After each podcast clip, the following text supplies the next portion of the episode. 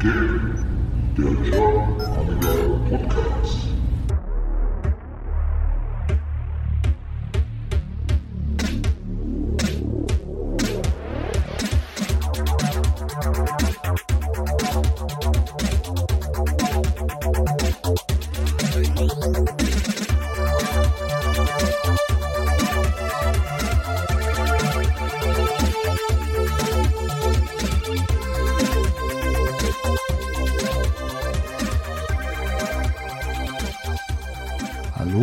Herzlich willkommen beim GAP, dem German Amiga Podcast. Mein Name ist McFly und ihr hört jetzt Folge 8. Dabei wünsche ich euch wie immer viel Spaß und gute Unterhaltung.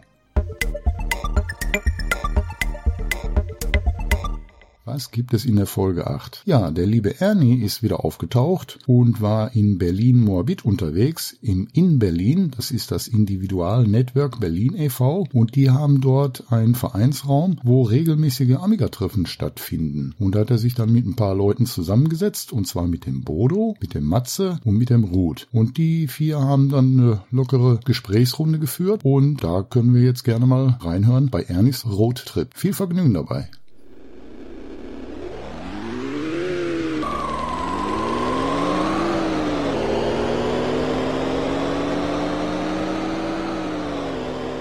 Ernies Roadtrip.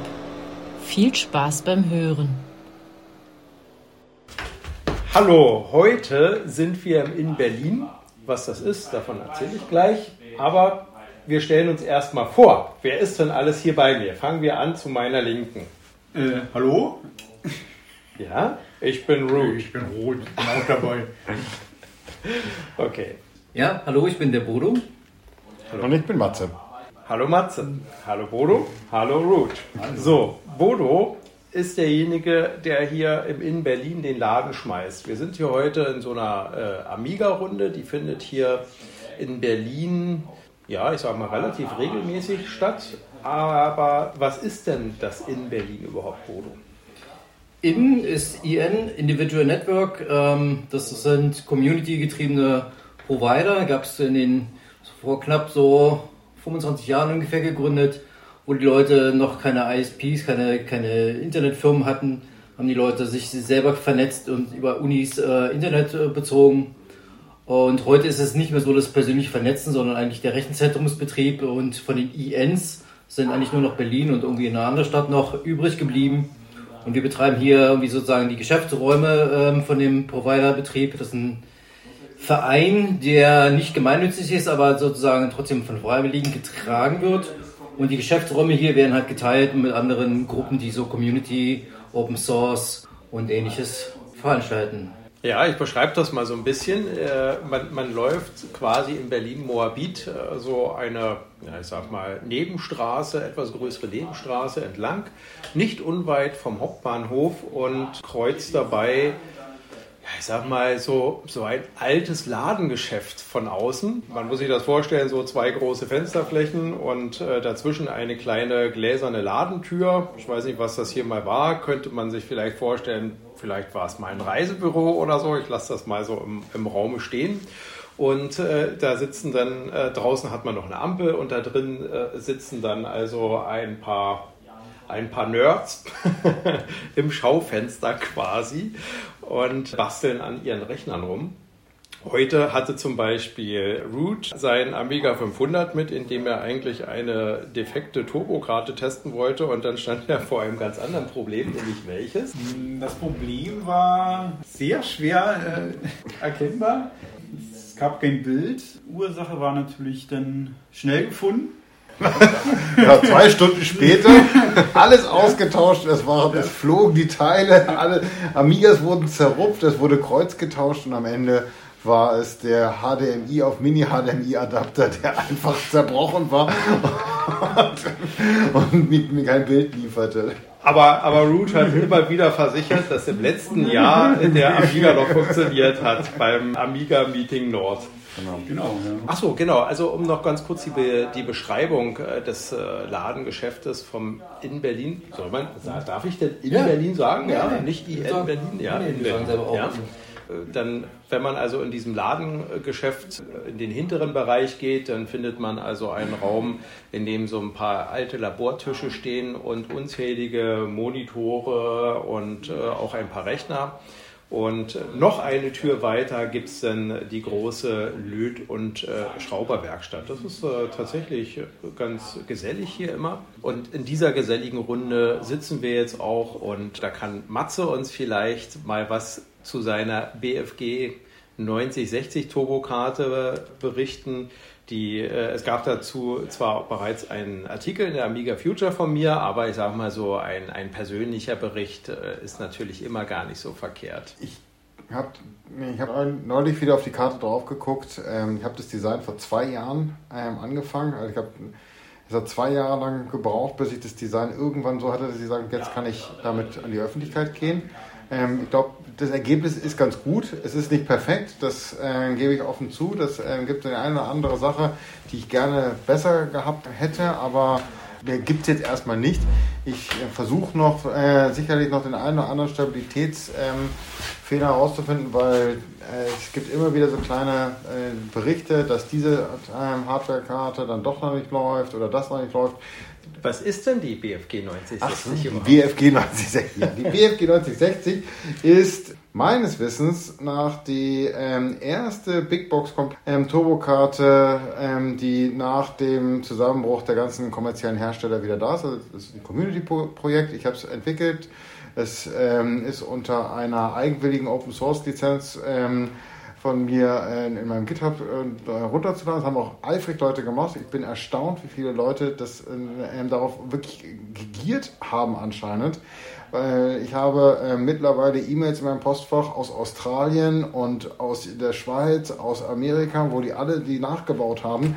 Und ähm, meistens sagen wir alles super und alles ganz toll. Ähm, aber äh, und sehr häufig wurde jetzt schon angefragt, ob sie, ob Leute die dort vertreiben können und wie sie die lizenzieren sollen. Also es scheint so dass ich dort einen äh, sehr wunden Punkt in dem Amiga ähm, Retro-Markt getroffen habe, obwohl ich sie natürlich wie alle meine Hardware eigentlich nur für mich selber erstmal gebaut habe und dann gesagt habe, so jetzt können andere Leute die auch haben. Das heißt also, die BFG 9060 ist eine 6860 Turbokarte, die aktuell mit 50 oder 100 Megahertz äh, betrieben werden kann, sofern man einen 6860-Prozessor hat, der mit 100 Megahertz laufen würde. Genau. Und äh, alternativ ist die Karte auch vorgerüstet, um einen 6840 stecken zu können, der dann mit 25 Megahertz läuft, so wie die Original A3640. Ja, und sogar, ja, ähm, mittlerweile habe ich sogar hingekriegt, dass sie stabil mit 37,5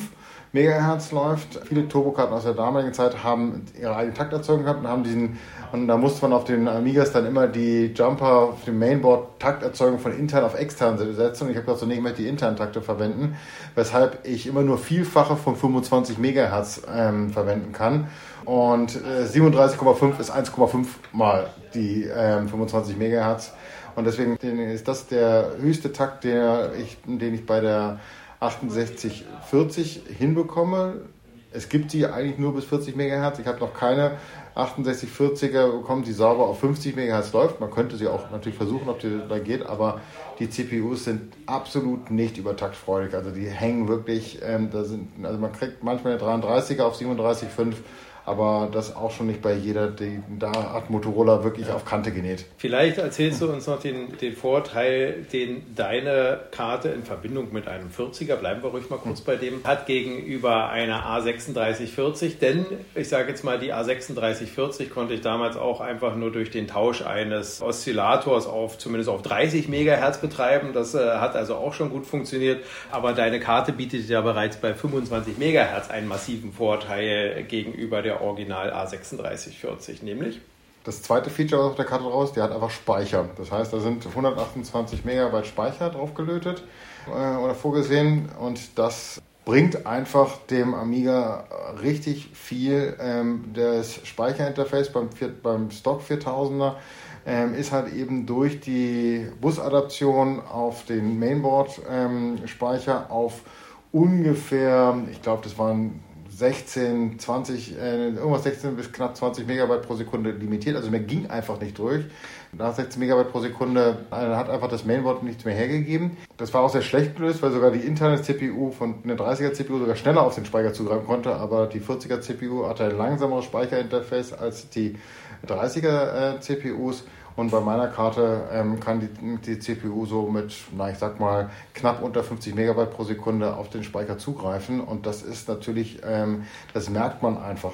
Lustigerweise selten Benchmarks. Die gängigen Benchmarks-Programme, die laufen nämlich bei der 6840 CPU alle im Cache. Das heißt, da findet kein Speicherzugriff statt während des Benchmarkings, das sieht man auch schon, die skalieren fast eins zu eins mit der Taktrate. Der kann einfach, kann schon vorhersagen, also okay, wenn ich auf 40 MHz zacken will, dann hätte ich genau diese Punktzahl und die kriegt man auch dann mit, mit der, bis auf die letzte Zahl genau hin.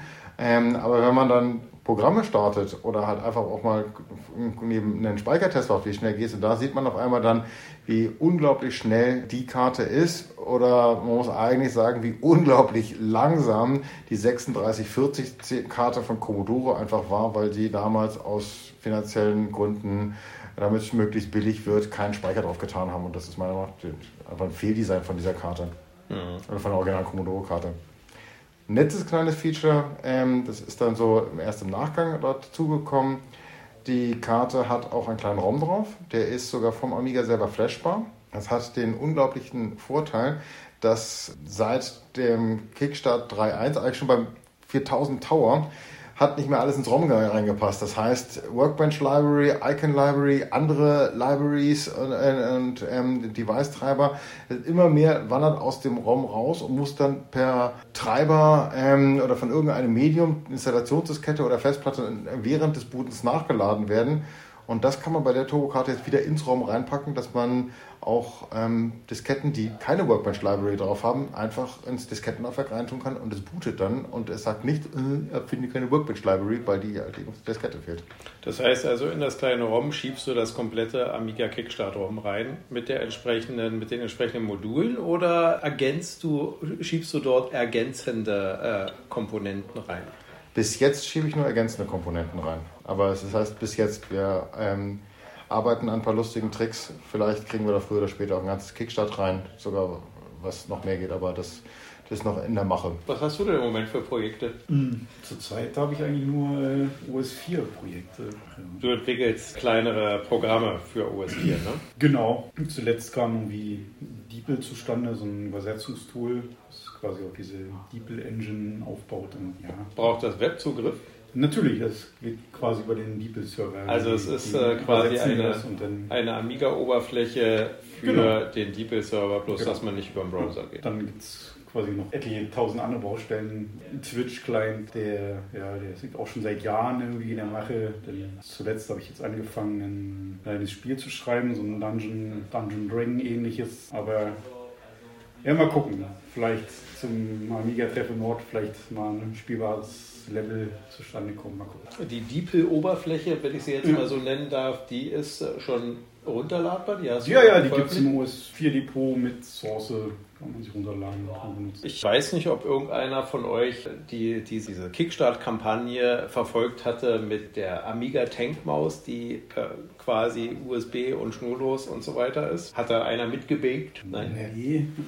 Ich muss auch sagen, dass ich eher, ähm, also ich habe am Anfang habe ich gedacht, so, was für ein Blödsinn, aber dann habe ich auch gedacht, so, eigentlich ist es doch irgendwie cool, weil die Haptik von der Maus schon irgendwas Besonderes ist für, für einen PC und ich war dann ein bisschen zu spät. Ich glaube, ich werde einfach auf den Aftermarket gucken. Da wird sicherlich den einen oder anderen Baker ähm, geben, der dann am Ende dann zu viele Mäuse hat und die gar nicht braucht und dann ich ihn einfach abnehmen. also vielleicht für die Leute, die jetzt zuhören, die das nicht mitbekommen haben, es gab eine Kickstart-Kampagne, in der also ein, ein Nachbau einer Tankmaus ja, gebacken werden kann.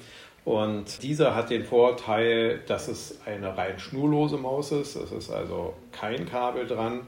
Äh, sie hat die Möglichkeit eines Touch-Scrollrades, also es ist kein Scrollrad zu sehen, sondern wenn man zwischen den beiden mechanischen Tasten den Finger auf und ab bewegt, dann äh, kann man ähnlich wie das hier bei diesen Apple Magic Maus-Modellen war, kann man im Grunde genommen scrollen. Mit dabei ist ein klassischer Micro-USB-Empfänger und es war dann ein sogenannter Stretch Goal, bei dem versprochen wurde, wenn eine bestimmte Zahl von ähm, ja, Bakern zusammenkommt, dass dann noch ein weiterer Dongle entwickelt wird, der direkt einen Empfänger am, am klassischen DB9-Anschluss, an den Joystick bzw. Mausanschluss des Amigas äh, betreibt. Also man hätte quasi die Maus nicht nur an einem USB-Computer betreiben können, sondern eben auch einen kleinen Stecker, der direkt in den Mausanschluss am Amiga geht, auch mit, mit der Maus benutzen können. Wäre natürlich sehr charmant, weil man nicht so eine wilde Adapteritis hat, wie wir vorhin bei äh, Root seinen Amiga 500 gesehen haben, der also einen PS2-Mausadapter in den, in den DB9-Anschluss des Amigas äh, gesteckt hat. Cocolino also ein Cocolino, genau der aus dem, äh, der aus dem klassischen Mausanschluss einen PS2-Anschluss macht. Der darin wiederum war ein Stecker, der aus dem PS2-Anschluss einen USB-Anschluss gemacht hat und hinten dran ist dann eine, eine äh, USB-Maus per Kabel angeschlossen, die, die ein die das PS2-Protokoll beherrscht. Das ist ganz wichtig. Das ist ja tatsächlich bei sehr vielen Mausadaptern der Fall. So, und jetzt kommen wir praktisch wieder zu der, zu der Kickstart-Kampagne. Nun äh, hieß es also vor kurzem von, von den Machern, dass praktisch die Kosten, die Bauteilkosten so explodiert sind, dass dieses Bauteil, was er ursprünglich für diesen Adapter geplant hatte, in der Vergangenheit ein Dollar oder ein Euro, ich weiß es nicht, pro Stück gekostet hätte und jetzt auf einmal äh, über 15 Euro, wir bleiben aber Euro, ich meine es waren Euro, über 15 Euro pro Stück kosten würde und somit also dieser Adapter nicht machbar ist. Und er hätte sich also äh, mit äh, Lotharek äh, zusammengetan, den kennen viele auch, das ist auch ein polnischer Hardwareentwickler, der also ja, tatsächlich ganz ordentliche Produkte auch im, im Programm hat und einen guten Ruf genießt. Und ja, allerdings soll halt dieser Adapter zum einen wiederum nur ein USB-Adapter sein, also etwas, was es schon ich sage mal, auch schon von anderen Anbietern, sogar von Lotharek selber gibt. Ein Adapter, an den man zumindest aber immerhin diesen Schnurlos-Dongle anschließen kann. Dadurch wird das Ganze natürlich ein, hat schon ein bisschen Charme verloren gegenüber der ursprünglichen Variante. Und jetzt kommt der, der ganz unangenehme Beigeschmack dieser Adapter. Jeder Baker soll quasi, wenn er denn möchte, 16 Euro oben drauflegen, wenn er so einen Dongle haben möchte. Das ist natürlich äh, schon ein, ein nicht unerheblicher Preisanstieg, der natürlich viele Leute im Moment frustriert hat. Also im A1K-Forum ist da viel drüber zu lesen. Allerdings muss man natürlich sich bewusst machen, da kann, denke ich mal, Matze auch ein Lied von singen, dass die äh, Bauteilpreise wirklich massiv in die Höhe geschossen sind. Also dieses Beispiel mit dem 1 Dollar und 15 Dollar, das kann durchaus sein. Ja, es ist wirklich ganz furchtbar, gerade für, ähm, gerade für Sammelbestellungen oder auch für, ähm, wenn man selber was bastelt. Man hat auf einmal Bauteile, die man immer wieder hatte, die sind auf einmal nicht mehr lieferbar und denkt so, was ist denn das für ein Blödsinn? Die sind, das sind einfach Standard nur noch 15 Bauteile und es gibt sie nicht mehr. Ja, also hier 14,3131 Quarze, das gibt sie einfach nicht mehr. Ich kann, äh, ich, wenn ich anfrage, kriege ich Lieferzeiten von 52 Wochen gesagt, also ein Jahr, beziehungsweise das ist ein Abwehrangebot. Die sagen sie, bitte bestellen Sie woanders, aber es gibt sie einfach nicht. Und hier, dass so ein Chip auch immer so ähm, in Preisen explodiert ist, das ist einfach und das sieht man überall. Es gibt keine Raspberry Pis, also die, die, die, die, die Pi Zero 2 gibt es einfach nicht zu kaufen, weil überall Chipmangel ist. Ähm, bei, selbst bei meinen ähm, Sachen, ich habe ja zum Glück ähm, nicht mal irgendwann mal ähm, mit genügend Chips eingedeckt äh, bei manchen Dingen, die ich gerne verwende. Aber auf meiner BFG 9060, da ist ein CPLD drauf, der hat vor zwei Jahren hat der 15, 16 Euro gekostet bei ähm, namhaften ähm, Lieferanten. Und jetzt kaufe ich die bei denselben Lieferanten für weit über 50 Euro mit Mehrwertsteuer und kriege dann Chips geliefert, die verlötigen und funktionieren nicht, weil auch die alle Fakes haben. Und das kann ich ähm, nur nach, äh, also es tut mir äh, leid, dass das solche aus, äh, für alle, die, die davon betroffen sind. Aber ich kann auch verstehen, dass der Mensch, der das macht, der, der hat da viel Herzblut äh, reingegeben. Die ganzen solche Projekte sind immer ein Hobby. Das heißt, die machen das immer über eigene private Zeit. Die werden nie die Kosten rein ähm, gegen kriegen, wenn sie dort ihren Stundensatz ansetzen würden. Und wenn dann eben so eine Bäckerkampagne auf einmal der Bauteilpreis sich dann aber verzehnfacht, dann kann man es einfach nicht leisten. Das ist einfach schade. Also ich habe eigentlich weniger Probleme mit den 16 Euro Nachzahlen, weil das ich finde es eher schade, dass das, ähm, das ist eben diese die nette, schicke Lösung. Mensch, ich habe einfach hinten einen Dongle direkt am DB9-Anschluss und, ähm, und da drin ist alles drin. Das fände ich, das ist schon einfach mal praktischer, weil alle Adapter-Sachen, wir hatten es jetzt gerade hier, ähm, wirklich, gut. Es, was ist passiert? Es ist, es ist der Adapter abgebrochen. Ja, es ist einfach, da war ein Adapterstück, der ist beim Transport irgendwo eingeklemmt gewesen und dann ist es abgebrochen. Und, und all die ganzen Adapter-Sachen, die sind immer noch mehr Verbindungen, das ist noch mehr Fehlerquellen. Die Amigas sind robust, die sind alle 30, 40 Jahre alt, äh 40 noch nicht, aber 30 Jahre alt, die Rechner, die laufen immer noch prinzipiell, aber trotzdem, da wackelt und irgendwas und dann finde ich, so, äh, find ich das echt eine coole Sache gewesen, wenn das ohne Adapter wäre. Und dafür wäre ich auch bereit, auch dann 16 Euro, also hätte ich ja gesagt, so sind 16 Euro ich denke, völlig in Ordnung. also ich denke mal, die 16, natürlich ist es enttäuschend für alle, aber äh, man kann natürlich dem Starter der Kickstart-Kampagne nicht vorwerfen, dass auf einmal seine Kosten so explodiert sind, dass er das nicht abfangen kann. Grundsätzlich äh, zeigt äh, ja auch seine Kooperation da mit Lotharek, dass er da sehr bemüht ist und ein, äh, selbst jetzt über die Adapteritis-Geschichte, dass ein, ein Dongle, der tatsächlich wirklich mit realen USB-Geräten und nicht mit USB-Geräten, die PS2, das PS2-Protokoll kennen, zusammenarbeiten, so einen Adapter bekommt man nicht für 16 Euro gekauft neu. Ja. ja. also beim Händler, die liegen eher bei, äh, ich sag jetzt mal, ohne jetzt genau die Zahlen zu haben, aber aus dem Bauch raus um 30 Euro. Das, äh, das wäre also dieses Thema. Bodo, liegt dir noch was auf dem Herzen? Ja, nee, ich würde mich einfach freuen, wenn ab und zu wieder Leute irgendwie kommen, irgendwie zu uns in den Space hier, irgendwie zu den Amiga-Treffen. Die ähm, Amiga-Treffen hat irgendwie lange Zeit ja auch der, der Michael mitgemacht. Äh, der hat sich jetzt mal eine Weile zurückgezogen. Ähm, seit 2016 machen wir das hier schon. Ähm, 2013 habe ich hier mit der Elektronikwerkstatt angefangen. Irgendwie 2015 habe ich dann so an eine Retro-Gruppe gedacht, habe meine Sachen hergeräumt, ähm, habe hier einen Schrank irgendwie beantragt, wo ich das Zeug lagern kann. Und dann 16 kam Micha und hat die, die Gruppe hier offiziell gestartet und dann im A1K announced. Und seitdem ist das da so ein ewiger Thread. Und seit jetzt diesem Jahr haben wir jetzt nicht nur den letzten Samstag im Monat den Amiga, sondern irgendwie zwei Wochen vorher nochmal ein allgemeines Retro. Alles, alles außer Amiga. Einfach um auch mal die, die, die Ataris und die Commodore T64 und die äh, BBC und so irgendwie äh, auszuspielen. Und ja, das läuft eigentlich auch ganz gut irgendwie. Und kommen die Leute mal irgendwie und Charlie bringt dann irgendwie mal ganz gut seinen Atari mit. Damit er äh, Hätte ich das nicht sagen dürfen. Ne, wir könnten ja gar nicht beurteilen, wie toll der Amiga ist, äh, wenn wir nicht auch den schlechten Vergleich hätten, ja. Äh, aber äh, in dem Zusammenhang hier ist ja ganz viel passiert, seit ich das letzte Mal hier gewesen bin. Der eine vordere Raum, der ist ja auch noch so ein bisschen die Renovierkammer. Ihr habt ja so ein bisschen umgebaut. Ja. Wir haben letztes Jahr im November, genau, haben wir irgendwie Geld in die Hand genommen und hier den, den Boden irgendwie mit Linoleum neu machen lassen. Wir sind ja jetzt hier 20 Jahre in den Räumen und die, die, die Bodenplatten hier, die waren schon immer so irgendwie, ähm, wir haben alle, alle Grautöne mal irgendwie, die, das schöne Amtsgrau irgendwie vorne eliminiert, irgendwie neu gestrichen, irgendwie äh, den Boden neu gemacht. Ähm, jetzt ist die Vorderhälfte gemacht und jetzt die hintere Hälfte wird wahrscheinlich zum Ende dieses Jahres nochmal gemacht. Der Handwerker hat schon ein Angebot abgegeben. Ja.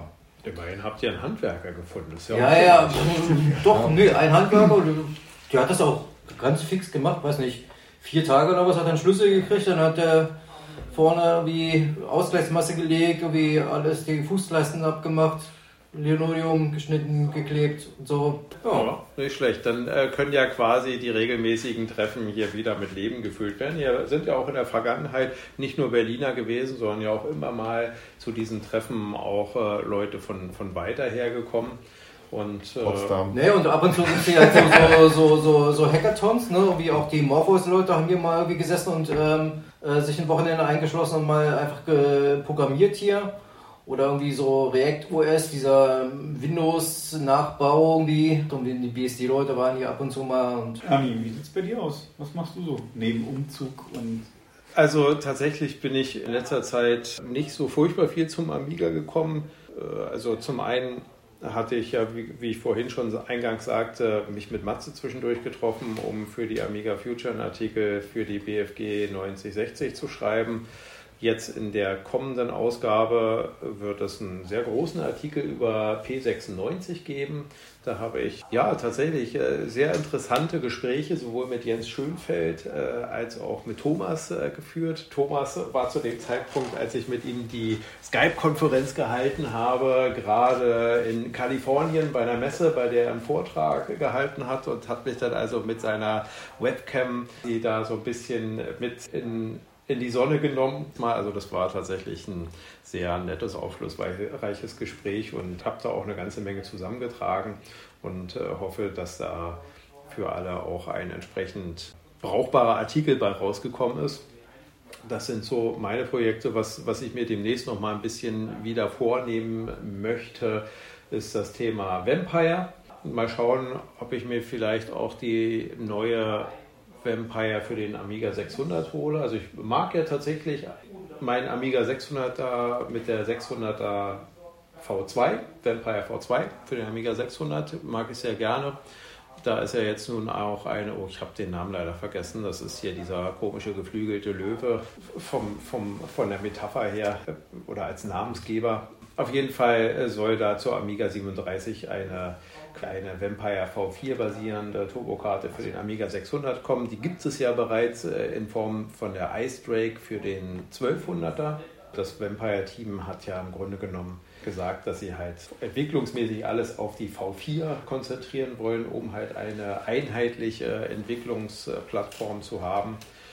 Natürlich gab es denn da viel Sorge, ob denn die V2 überhaupt noch äh, irgendwie versorgt wird. Und das ist also zugesagt worden, ist dann temporär nicht ganz so nett bespielt worden.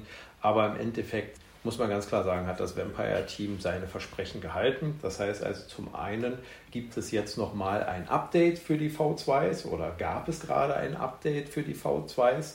Da komme ich gleich noch kurz drauf. Das hat ja auch so ein bisschen nochmal für Unruhe gesorgt. Und ein zweites Versprechen, was sie gehalten haben oder äh, zumindest äh, ja, ganz augenscheinlich halten werden. Ich bin da jetzt leider noch nicht so ganz auf dem aktuellen Stand. Wie gesagt, das ist jetzt mein nächstes Projekt. Äh, ist das also das ähm, äh, Apollo OS, was ja quasi ein Aros, ein neuer Zweig von Aros für 68K ist, aber spezialisiert auf die Vampires.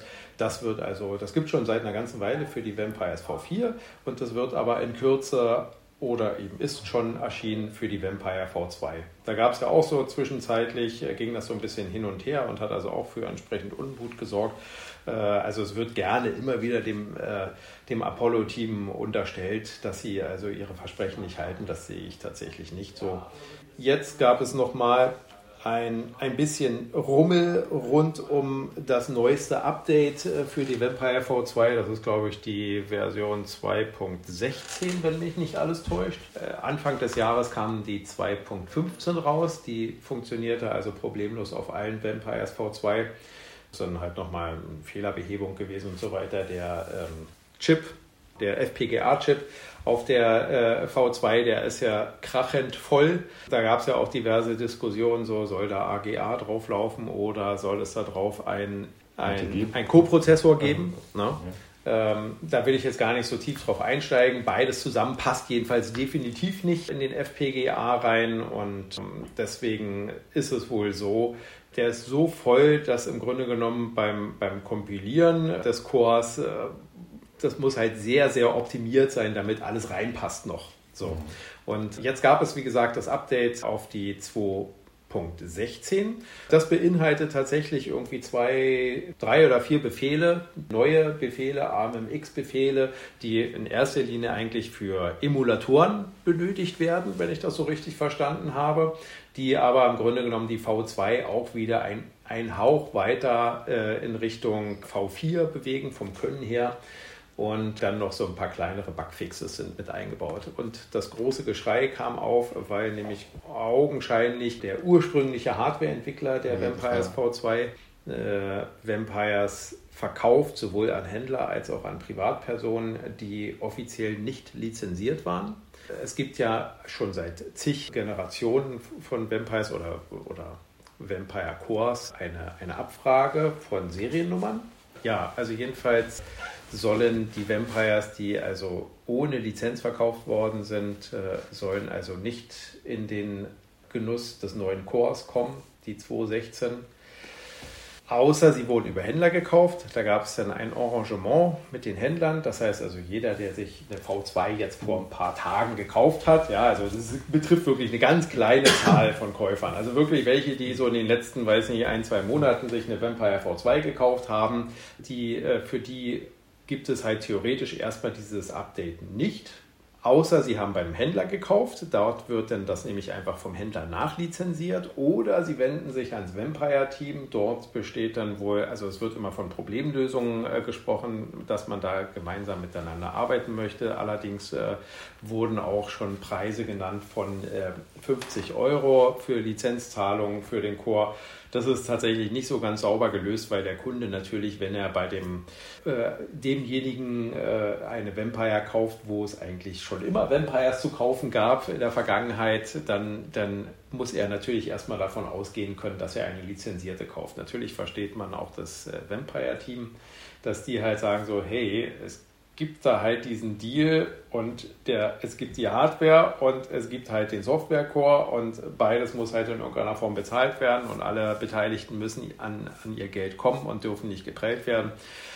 Ist allerdings tatsächlich eine nicht so glückliche Lösung, wenn dann am Ende irgendwelche Privatkunden auf einmal Geld äh, für den Core bezahlen müssen. Allerdings muss man sich vor Augen halten, dass die Vampire im Zweifelsfall so, wie sie dann geliefert wurde, mit dem Core 2.15 hervorragend funktioniert und die paar kleinen Änderungen, die es jetzt in dem Core 2.16 gibt, keine, in meinen Augen, keine dringenden Must-Haves sind. Also ich glaube, man hat damit immer noch ein gutes Stück Hardware wenn ich mir eine Phase 5 68, MK2 Karte kaufe mit einem 6860 Prozessor, kriege ich dafür auch keine Software-Updates mehr. Ja, ja, Und die läuft auch so, wie sie ist. Und das seit 20 Jahren. Du hast eigentlich alles gut zusammengefasst. Mit, ähm, ich finde halt immer nur schade, dass, dass eben der ursprüngliche Entwicklung von der, von, einer, von der Vampire, das war ja mal Igor's Design, das, das war ja eigentlich so sein Markenname. Das, ähm, der hat es aufgebaut, dann kam das Apollo-Team, hat sich da, hat gesehen, das ist eine ähm, Hardware-Plattform, die ähm, eigentlich das herbringt und damit haben sie eigentlich angefangen. Und dann haben die sich irgendwann gestritten oder irgendwie waren sie sich uneinig, sind auseinandergegangen. Und dass daraus jetzt diese ganze Kuddelmunde entstanden ist, das finde ich halt eben echt irgendwie schade. Ich fände das, äh, also klar, da, ähm, ähm die Leute, die sich damals was gekauft haben, ähm, da gibt es sicherlich einige, die haben einfach nicht gewusst. Die sind, die, das, die weiß ich, wie lange die schon äh, die, die das gekauft haben Theoretisch könnte ich jetzt zum Händler gehen, wo das gekauft haben und dann so ein Produkt draufpacken und sagen, so, ist nicht lizenziert. Das ist so, als würde ich einen Windows-Lizenzaufkleber kaufen und der ist halt irgendwie ungültig. Dann könnte ich theoretisch auch zum Händler gehen. Aber wer macht das? Weil die Händler dort, die ähm, Amiga ist ja kein Geschäft mehr. Also die, die machen da vielleicht ein bisschen was, äh, die verdienen da ein bisschen was und das, die kriegen damit ihr Hobby noch drin. Vielleicht kriegen, kriegen sie damit auch nochmal irgendwie ein, äh, ein bisschen was von ihrem Essen finanziert, aber mehr auch nicht. Und das, äh, wenn man jetzt dort einfach mal so Nachforderungen stellt, von jeder Seite her ist es doof. Ich hätte es eigentlich cool gefunden, wenn man als Vampire-Team oder das Apollo-Team, sage ich nicht Vampire-Team, das Apollo-Team einfach gesa ähm, äh, gesagt hat, okay, wir machen das jetzt so, wir supporten die einfach weiter. Machen allerdings jetzt endlich mal einen Cut, dass wir sagen, ab der Seriennummer oder ab dem ähm, die Nummern, die drin sind, machen wir das jetzt nicht mehr, damit natürlich nichts mehr der, der, der, der, der Igor das einfach dann weiter produzieren kann mit den alten Produktionsdaten, die er anscheinend hat, und dann ähm, und der, sich damit was verdient, weil das ist auch nicht die feine Art, wie man das machen sollte. Aber naja, ich, ich weiß auch nicht, um wie viele Karten es geht. Geht es um 50, geht es um 100, geht es um 200, keine Ahnung. Aber es scheint so viel zu sein, dass dem Apollo-Team das äh, wehtut. Und naja, äh, ich würde auch sagen, da, wird, da gingen viele Emotionen hoch. Das ist eigentlich das Schlimmste an der ganzen Sache, dass da wieder so viel rumgestellt wird eigentlich hast du es richtig gesagt, der, der 215er Core, der ist ja in Ordnung. Ich frage mich, ist es wieder so eine, ähm, also wo ist das wirkliche Problem? Ist das Problem, dass die Leute ein Update haben wollen? Oder ist das Problem, dass da wieder sich irgendwelche Leute streiten, weil es beim Amiga um Geld geht? Und das ist dann immer so, dass dann die Leute anfangen zu streiten. Das, das ist der ewige Fluch des Amigas. Ähm, oder ist, ähm, ist es das, die Sache, dass das Apollo-Team ja ähm, leider auch in der Vergangenheit öfter mal äh, sich in irgendwelche Grundsatzdebatten begeben hat, wo man am Ende äh, hatte, dass irgendwelche Leute sauer aus dem Raum gegangen sind und man sich gefragt hat, Mann, ey, sind wir nicht im Kindergarten, aber zum Streit gehören noch mal zwei und irgendwie sind sie dann auseinandergegangen und dann waren es wieder einer weniger im Team oder wieder einer weniger in der Community, die das dann unterstützen. Und das ist schon irgendwie schade und das schädigt meiner Meinung nach alles irgendwie, ähm, dass, wenn Leute sich einfach streiten und die einfach irgendwie zusammen raufen und gucken, wie man das Thema weiterbringt und nicht nur das Geld. Ja, man kann auch mal tief durchatmen, definitiv. Wobei ich das Gefühl habe, gerade bei den Diskussionen, die halt äh, in dem einen oder anderen Forum stattfinden, dass also die Leute, die sowieso keine Vampire haben oder sowieso keine Vampire kaufen wollten, die natürlich am meisten draufhauen oder am meisten dran rumzumeckern haben, aber das sind ja in dem Sinne keine verlorenen Kunden. Ne? Ja. Und äh, also die meisten Leute, die eine Vampire haben, sind, sind damit zufrieden und mögen die. Äh, mögen halt auch die, die Art und die Leute, die halt meckern, sind oftmals halt die Leute, die halt, denen halt wichtig ist, dass es ein echter Prozessor ist, nicht wahr? Nein, ich da ich sehe das, äh, ich habe hab heute, glaube ich, zum ersten Mal in dem vierten Kommentar abgegeben. Genau, das äh, mit einem echten Prozessor wäre das nicht passiert, was eigentlich auch was total Blödsinn ist. Weil wenn ich, äh, wenn ich mich daran erinnere, wie viele, es gab mal vor ein paar Jahren eine Sammelbestellung von 6830 Prozessoren, haben alle zu einem ganz tollen Preis und dann kamen die alle, was haben die bekommen? Die haben ein Stück Metall in Plastik eingegossen bekommen, auf der 6830 stand. Also das heißt, das waren einfach, ähm, also da war gar keine CPU drin. Also das heißt, auch mit der echten CPU kann also der größte Scheiß passieren. Äh, und in diesem Fall fackelt es dir sogar alles ab, weil es einfach einen Kurzschluss auf allem erzeugt. Nein, das prinzipielle Problem oder beziehungsweise die prinzipielle Herangehensweise vom Apollo-Team ist natürlich eigentlich total richtig. Die Chips, die wir alle verwenden, die werden alle seit Jahrzehnten nicht mehr hergestellt. 6860 CPUs theoretisch schon, die sind ja noch angeblich irgendwo im Eurofighter sind sie noch irgendwo so drin oder irgendwas, also die werden ähm, aber ähm, eben nur noch Military Grade und halt irgendwie für 5000 Euro pro Prozessor, also nicht mehr wirklich ähm, für den Consumer Market und das ist natürlich ein, ein, einfach ein Manko. Das heißt, wir, auch meine BFG 9060 alle Leute, die die verkaufen, die verkaufen die meistens ohne Prozessor. Ähm, und dann muss man sich selber halt irgendwie den Prozessor organisieren. Und das ist schon, das sieht man ja überall, das ist wirklich ein Problem, dass langsam der Retro-Markt mit den alten Chips auf so vielen äh, Ecken und Enden abgegrast ist. Und da ist natürlich dann, muss man schon sagen, dass der Apollo-Ansatz eigentlich der einzig richtige, dass man sich dann sagt, irgendwie, okay, gut, wir simulieren das Ganze, also wir, ähm, wir bauen das Ganze im FPGA nach und ähm, machen dort einen Softcore, womit dann halt eben dann eigentlich auch in der Zukunft solche Systeme einfach weiterlaufen. Ja, muss man halt irgendwie selber entscheiden, was man will. Will man irgendwie lieber ähm, das sonore Klicken des Diskettenlaufwerk haben und irgendwie wissen, dass da drin irgendwie Rechner, ein paar kleine Chips von 1996 drin arbeiten, die schön Wärme produzieren und wenig Rechenpower haben? Oder möchte man irgendwie was haben, was jetzt aktuell noch zwei Jahre Garantie hat und was einem ähm, ziemlich nah an das ursprüngliche Feeling ranbringt? Muss jeder für sich selber entscheiden. Die Kunden leiden, Vampire leidet, welche Lizenzen da hin und her, das, das bringt ja keinem was. Also das bringt nur Unmut. Ja, und die Leute, die Vampire nicht mögen, die können wieder was bashen so, ne? die haben wieder einen Grund, Anlass, da wieder einen Senf abzugeben. Bringt es doch nicht, ne? Also, bringt, also das bremst ja nur aus. Im Grunde genommen sollten wir uns alle einfach vor Augen halten, dass wir, dass wir doch irgendwie so die Gemeinsamkeit Amiga haben. Ja. Ne? Und äh, alles andere, was so ein bisschen links und ein bisschen rechts ist, ob es OS4 ist, ob es MorphOS ist, es ist ja alles im Grunde genommen aus der gleichen Leidenschaft entstanden, ne? aus einem Amiga 500, wie du Genau. sie ja bevorzugt benutzt oder was auch immer. Und da sollten wir uns einfach ein bisschen mehr lieb haben, glaube ich. Wir, reden, wir reden ja über ein, über ein Hobby, ne? Bringt keinem was, wenn man das Hobby des anderen irgendwie malig macht. Bodos Hobby ist ja seit Jahren an einer riesengroßen Variante eines Gameboy zu basteln, ja, die so äh, ungefähr mannshoch ist. Hat, hat das Teil eigentlich jemals schon äh, gut funktioniert? Ja, eigentlich schon.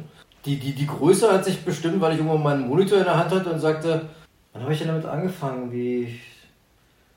Das war irgendwie ein runder Geburtstag von Nintendo und von dem Game Boy, der war dann irgendwie 25 Jahre oder irgendwas. Und ähm, da habe ich einen Monitor gehabt, der die gleichen Proportionen hatte wie der Game Boy Screen. Und dann war der Faktor 8,25 irgendwie gegenüber dem Originalscreen. Da habe ich gesagt, okay, dann baut man halt alles andere im Faktor 8,25 und dann bin ich zum Holzhändler und habe mir Platten zuschneiden lassen für Seiten, Front- und Rückseite. Die Rundungen irgendwie in Holz irgendwie ge, ge, gebogen und geklebt und geschraubt und gefeilt und geschliffen und ähm, dann ist da natürlich ein Emula Emulator drin. Also ich bin nicht so weit gegangen, jetzt wirklich noch Gameboy Hardware, weil ich wollte ja nicht eine, eine, eine, Daddel-Konsole, die, die, die alles abspielen kann, also ein RetroPie letztendlich. Und der steht hier im Space und der kriegt jetzt demnächst noch die Funktion, dass er auch so ein, einfach ein Musikplayer ist, der im Raum steht. Ich verkabel gerade so die, die, die, die Tasten vorne, dass man irgendwie dann auch so Boot-Tasten hat, dass man irgendwie einen Bootmanager irgendwie bedienen kann, irgendwie vorneweg irgendwie.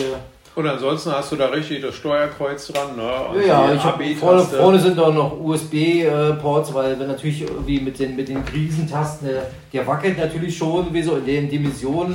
Wenn man da vorne auf die Tasten smasht, irgendwie das System bekommt ihr nicht so gut.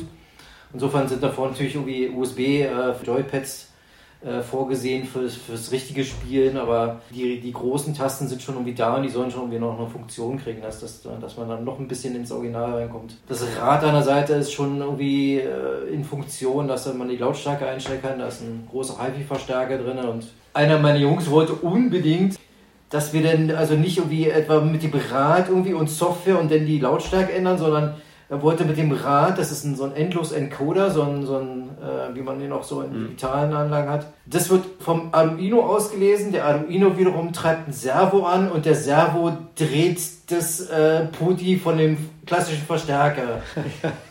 ich habe gesagt, what, why? Naja, wir sind halt hier im Makerspace, weil es geht so ein bisschen, ne, weil es irgendwie Hobby ist.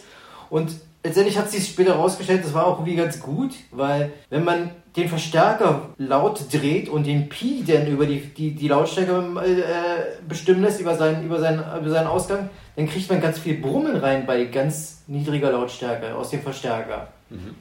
Weil man den Verstärker natürlich hochdreht und die Pi leise dreht, also hat man ein hohes Grundbrummen bei leisen Lautstärken. Und irgendwie war es dann rückwirkend gesehen dann doch wieder eine akzeptable, ganz gute Lösung, die einfach vom Resultat, vom Audioresultat ganz gut ist. Klar, ein Digitalpoti hätte es auch getan irgendwie. Naja, aber so ist es halt irgendwie Hobby und so, so muss man irgendwie auch da rangehen irgendwie.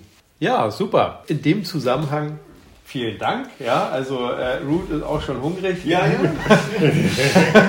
Hat sich gerade ein Snickers geholt, wenn es mal wieder länger dauert. Also von daher danke ich euch ganz herzlich für unsere lustige Runde hier. Und wir werden jetzt hier noch ein bisschen weiter uns mit unseren Rechnern beschäftigen, denke ich mal. Alles klar. In diesem Sinne, Bis dann. bis dann. Tschüss. Amiga! Amiga!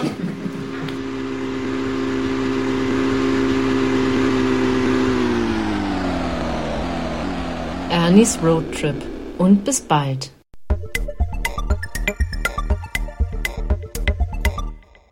Na, da hatten die vier Jungs ja richtig Spaß gehabt im In Berlin bei diesem kleinen Community-Treffen. Und an dieser Stelle nochmal vielen Dank an Ernie für das Bereitstellen des Materials und dieser illustren Gesprächsrunde. also so kleine Community-Treffen, die erfreuen sich ja großer Beliebtheit. Und apropos Community, da möchte ich noch einen kleinen Hinweis loswerden auf das amigaportal.de. Da gibt's auch eine kleine gemütliche Community. Ich bin übrigens in diesem Forum auch anwesend und wer mal Lust hat, kann ruhig mal gerne vorbeischauen. Ihr seid herzlich eingeladen. Einfach mal reinschnuppern, vielleicht habt ihr ja Spaß und man kann sich dort auch per Internet austauschen. Nun gut, die Amiga 37 ist in einer Woche und da bin ich auch schon gespannt. Ich werde am Sonntag zugegen sein und versuche da auch ein paar Stimmen mitzunehmen und freue mich schon riesig auf dieses Event. In diesem Sinne würde ich sagen, vielleicht sieht man sich dort oder quatscht auch mal miteinander und bis dahin, ja, bleibt gesund und ich würde mich freuen, wenn ihr auch nächstes Mal wieder reinhört und